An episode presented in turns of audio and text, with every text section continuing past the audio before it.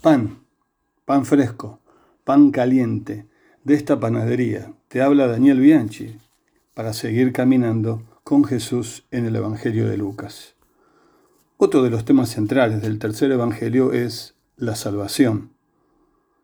La declaración magnífica de Lucas es Jesús es el Salvador, capítulo 2, versículo 11. Y se habla del ministerio de Juan el Bautista que tiene que ver con allanar el camino y toda carne verá la salvación de Dios. La salvación ha llegado a esta casa, dice Jesús, porque éste también era hijo de Abraham. Salvar, salvación, significa librar de tragedias y peligros o de un mal que nos amenaza o acecha, pero también es otorgar el bien contrario al mal que se sufre y mantenerse en ese bien con alegría, seguridad y gratitud. En el Antiguo Testamento, la salvación muchas veces tiene connotaciones de situaciones concretas, materiales, pero al avanzar hacia Cristo adquiere aspectos más espirituales.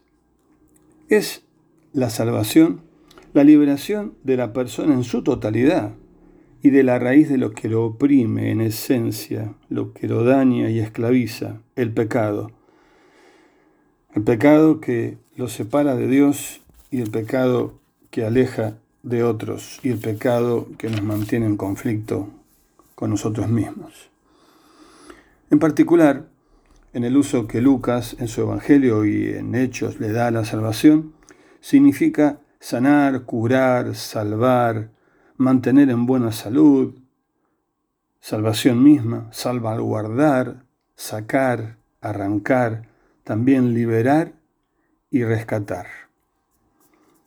Tanto en sus escritos del Evangelio como en Hechos, para Lucas la salvación tiene dos dimensiones. O sea, la liberación del mal, por un lado, y la participación de los bienes divinos, de todo lo que Dios ofrece y hace posible. En Lucas Jesús redime de la oscuridad, del pecado, del dolor y de la enfermedad, de la maldad del mundo, de ídolos, de la muerte, de la acción del diablo y sus demonios, con todo lo que ejerce y aflige a la persona. La salvación es para todos. Lo que había sido prometido a Israel ahora se pone a disposición de todo aquel que cree y recibe al Mesías y su mensaje. La predicación de la palabra tiene un papel fundamental en el anuncio de la salvación. Esa palabra es dada a través de hombres y mujeres enviadas por el Espíritu Santo. El gozo es característica de los salvados y a pesar de la persecución, se mantiene y se disfruta. Lucas 6:22. La salvación es un don gratuito de Dios.